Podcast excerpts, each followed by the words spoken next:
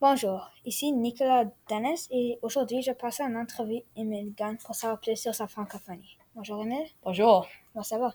bien vous? Bien, merci. Ok, alors pour commencer, euh, de quels parents est-ce que tu as des origines comme francophone? Euh, Si. Ma mère. Ta mère, est-ce que ton père y parle? Non, mon père il est majoritairement anglophone. francophone? Ok. Euh, est-ce que c'est d'où viennent les origines de ta mère? Euh, oui, elle vient du Québec. Je sais comme quelle région?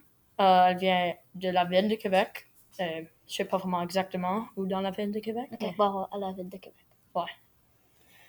Euh, est-ce que tu parles français à la maison? Euh, oui, Avec qui? avec ma mère. Est-ce que tu est-ce que t'as- est-ce que tu parles si t'as des frères ou sœurs, est-ce que tu parles avec parfois? Euh, J'ai deux sœurs et non, d'habitude non, mais des fois. Mais c'est rare. À quel point est-ce que tu vis ta vie en français comme à la maison ou hors de la maison? Euh, à la maison, je parle chaque fois que je parle avec ma mère.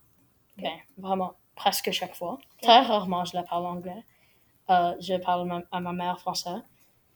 Et euh, hors de l'école, euh, hors de la maison, je parle évidemment français à l'école. Ouais. Puis, euh, des fois, si je vois des, des- des- un de mes amis hors de l'école, que je sais qu'ils peuvent parler français, comme toi, je vais des fois leur parler en français. Que pourrait être ton but pour vivre plus en français ou encourager les autres à vivre en français davantage? Euh, je pourrais parler plus français avec mon père et mes sœurs, parce que, comme je l'ai dit, mon père est anglophone. Mes sœurs, elles peuvent parler français, mais d'habitude, je leur parle anglais. Est-ce que ça t'arrive parfois de comme parler en anglais à des amis que tu sais qui peuvent parler français mais tu les parles anglais? Ah, ouais, comme par exemple Théo, hors de l'école, des fois je lui parle, et d'habitude, on parle anglais. Merci. Merci.